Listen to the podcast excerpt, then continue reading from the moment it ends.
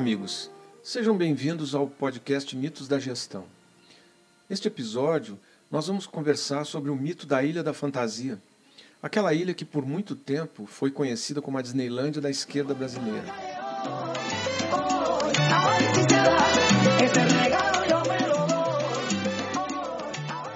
Recentemente, o mundo inteiro assistiu surpreso a uma explosão de protestos da população em Cuba, os maiores que o país já viu em mais de 30 anos de ditadura comunista naquela ilha.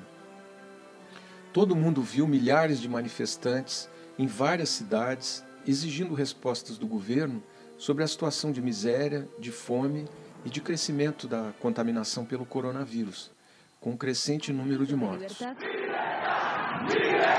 Cientos de manifestantes toman las calles de Cuba, movidos por el desabastecimiento, la falta de libertades y la gestión de la pandemia. Estamos vivos por la represión.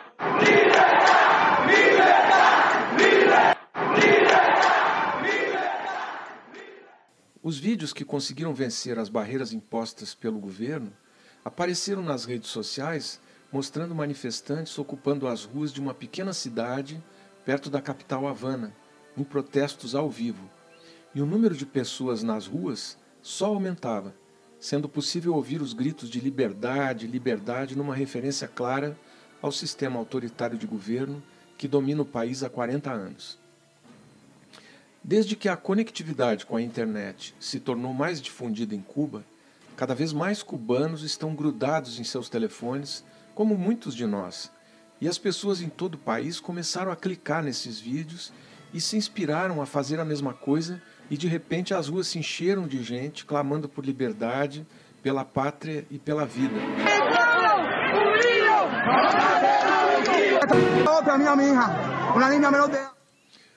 O povo cubano, com sua própria voz, nem tão rouca assim, gritou que quer defender sua pátria até com a vida, mas querem um tipo diferente de país, um tipo diferente de pátria, mostrando que não estão mais ligados aos velhos slogans revolucionários que representam um sistema repressivo que claramente falhou e só conseguiu transformar o país na nação socialista utópica que é.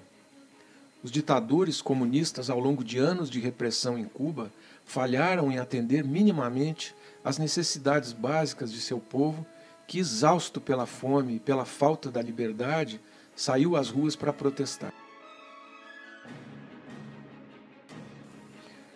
Ao longo dos últimos anos, a economia cubana foi pega em uma espiral descendente em que o governo está, hoje, em uma situação de extrema penúria, o que significa que não é capaz de comprar comida suficiente para as pessoas ou produzir comida suficiente internamente. O que as pessoas estão gritando nas ruas é a sua irritação e o seu cansaço por uma corrida diária para encontrar e colocar comida na mesa. Os relatos dão conta de que esperam na fila por horas para entrar em uma loja e, mesmo quando chegam na loja, muitas vezes descobrem que o preço dos alimentos básicos, como feijão e arroz, custa o dobro do que pagaram apenas algumas semanas. Há relatos de famílias que dizem que agora fazem apenas uma refeição por dia, porque é fisicamente impossível encontrar comida. Isso torna ainda mais difícil manter seus filhos e as pessoas contam que simplesmente não conseguem comprar aspirina ou encontrar penicilina quando ficam doentes. Para completar o quadro da situação do país comunista, a ilha está passando por muito frequentes cortes de energia. Desse modo, as funções básicas do governo comunista, que controla tudo no país, estão em ritmo de desmantelamento. O governo, que tem uma economia planejada centralmente e controla a vida das pessoas de uma forma muito rigorosa, é o único responsável pela alimentação, assistência médica, fornecimento de energia, está claramente falhando com seu povo agora de maneira que nunca se viu nas últimas décadas. Essa realidade surpreende porque durante o governo Obama, Cuba começou a experimentar um momento novo em que o país parecia estar se abrindo.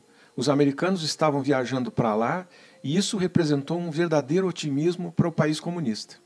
O governo Obama fez com que muitos cubanos sentissem que a prosperidade estava mais ao seu alcance, com uma mudança dos Estados Unidos na sua relação com o governo cubano. Naquele período, Cuba se tornou rapidamente o lugar ideal para férias, com navios de cruzeiro e milhares de turistas americanos chegando em dezenas de voos todas as semanas. We can make this journey as friends and as neighbors and as family together. Sí se puede. Muchas gracias. Los Rolling Stones. Unos días más tarde, los Rolling Stones fueron a hacer el concierto más grande de una banda de rock de alcance mundial en la historia de Cuba. Más de 100.000 personas asistieron al concierto. La banda británica se sorprendió de lo bien que conocían los cubanos las letras de sus éxitos más famosos como Brown Sugar y Out of Control. Grabaron el concierto completo para hacer una película llamada Havana Moon, que se estrenó en los cines el 23 de septiembre del 2016. El cantante de los Rolling Stones, Mick Jagger, le dijo a la multitud en español. Sa sabemos que años atrás era difícil escuchar nuestra música aquí en Cuba.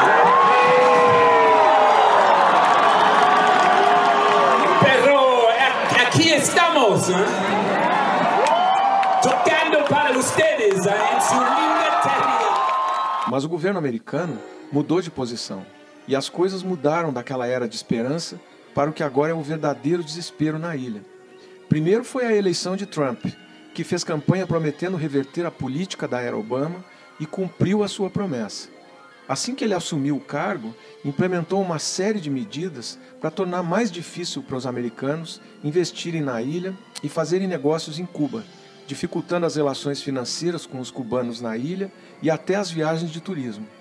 A segunda razão pela qual a economia despencou tão rapidamente é que os cubanos dependiam muito da Venezuela, que é uma nação rica, pelo menos em petróleo.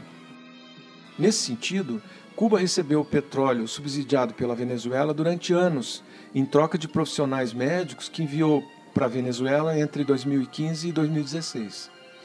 Mas a Venezuela entrou também numa espiral de decadência econômica e sua capacidade de continuar apoiando Cuba se degradou com o tempo, porque os próprios venezuelanos estavam tendo muita dificuldade em manter as luzes acesas no país. A razão final para o colapso econômico é que outra mudança cubana foi a propagação do vírus, que explodiu na ilha comunista e agora a epidemia no país está fora de controle, adicionando uma nova camada de miséria para as pessoas que já estão perdendo o controle. Embora o argumento do embargo esteja há 40 anos no discurso da ditadura, essa espécie de estado perpétuo de miséria e escassez fez a população perceber que o governo poderia ter aproveitado várias oportunidades para modern modernizar a economia, afrouxar seu controle sobre a vida das pessoas e permitir que o setor privado realmente tomasse conta da ilha. Os cubanos já entenderam que a ditadura comunista tem muito medo de fazer isso, pois teme capacitar os cidadãos a serem autossuficientes e menos dependentes do Estado. Apesar de tudo que estamos vendo, não se pode afirmar que esse movimento seja uma revolução. Ao longo das décadas de dominação, a ditadura comunista aperfeiçoou a arte de reprimir a dissidência e realmente tornar qualquer oposição inadmissível. O ditador apareceu na televisão e pediu aos apoiadores do governo que ocupassem as ruas para reprimir as manifestações. E com isso, muitas pessoas foram agredidas e alguns dos principais ativistas que lideraram esse movimento foram presos ou simplesmente desapareceram. A ditadura desligou a internet e tornou mais difícil para os cubanos se organizarem. Como qualquer ditadura comunista, a solução para os problemas sempre está na repressão e no silenciamento das vozes contrárias. Quando a União Soviética afundou, as coisas mudaram drasticamente para os cubanos e eles se viram sem nenhum plano de apoio e nenhum lugar para pedir ajuda. Hoje as pessoas estão passando fome e quando saem às ruas para protestar, a ditadura responde com mais repressão. Além disso, hoje é ainda mais difícil escapar da ilha em pequenos barcos improvisados, pois eles não são mais bem-vindos nos Estados Unidos como no passado. Hoje, mais do que nunca, aquele povo tem uma sensação de estar preso e não ter para onde fugir. O fato é que tudo isso deixa a ditadura encurralada e sem ferramentas à sua disposição para tornar a vida das pessoas um pouco melhor. Por outro lado, olhando essas manifestações, pode-se pensar que talvez o povo esteja apenas querendo que o governo tenha um desempenho melhor e não uma revolução ou reforma no sistema. Mas também é evidente que as pessoas estão cansadas de serem apenas vítimas de um Estado muito repressivo que não consegue construir uma economia que dê a elas uma vida decente. As pessoas estão se rebelando contra uma ditadura que tornou a vida na ilha insuportável. Pense nisso.